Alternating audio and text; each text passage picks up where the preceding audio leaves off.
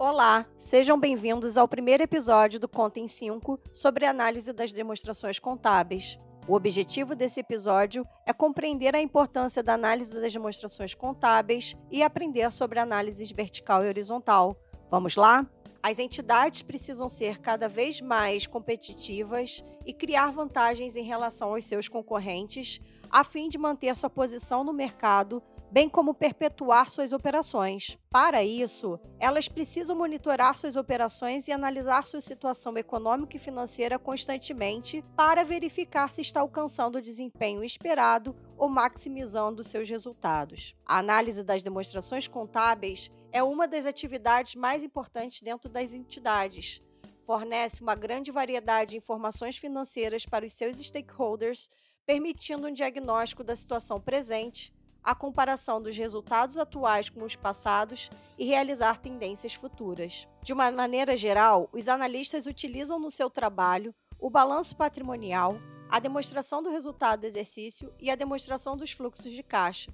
Isso acontece porque essas demonstrações contábeis evidenciam a situação patrimonial e financeira da entidade proporcionando a produção de indicadores e de tendências capazes de enriquecer a análise. Normalmente, as entidades realizam comparações dos valores apurados nas demonstrações contábeis com aquelas registradas pelos seus concorrentes ou setor da economia.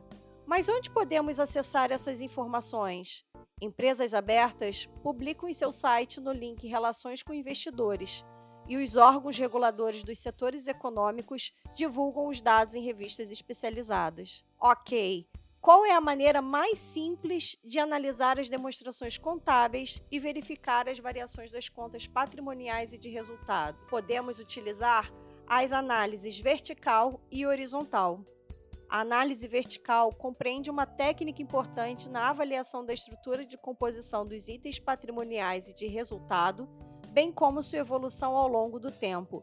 Tem por finalidade determinar a participação percentual de cada item em relação ao total do seu grupo. Dessa maneira, no balanço patrimonial, desejamos saber o percentual de cada conta em relação ao ativo total.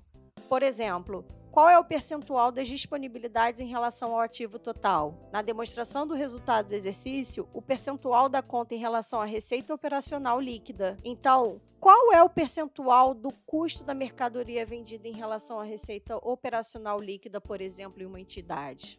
A análise horizontal permite avaliar como cada conta ou grupo de contas evoluiu ao longo do tempo.